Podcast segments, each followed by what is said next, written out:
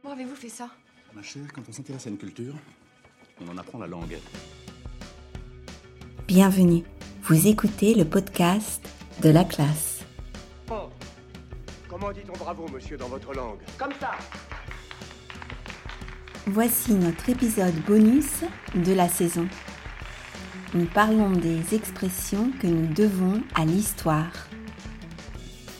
Pour accéder aux transcriptions complètes et aux exercices de chaque épisode, écoutez les épisodes bonus et participez aux leçons réservées aux abonnés, téléchargez mon application ou visitez mon site internet laclassedestelle.com. Apprendre une autre langue.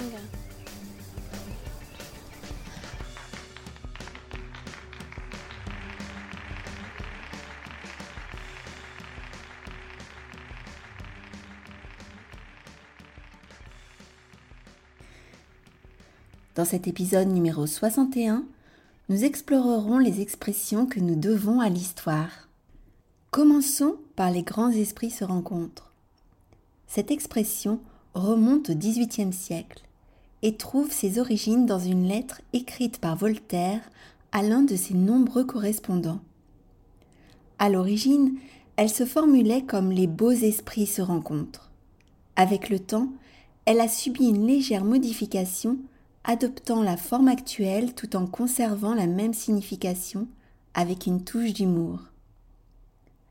Lorsque les grands esprits se rencontrent, cela signifie qu'une idée similaire ou identique est soudainement partagée par plusieurs personnes. Par exemple, j'ai justement pensé à ce projet ce matin et tu en parles maintenant. Les grands esprits se rencontrent.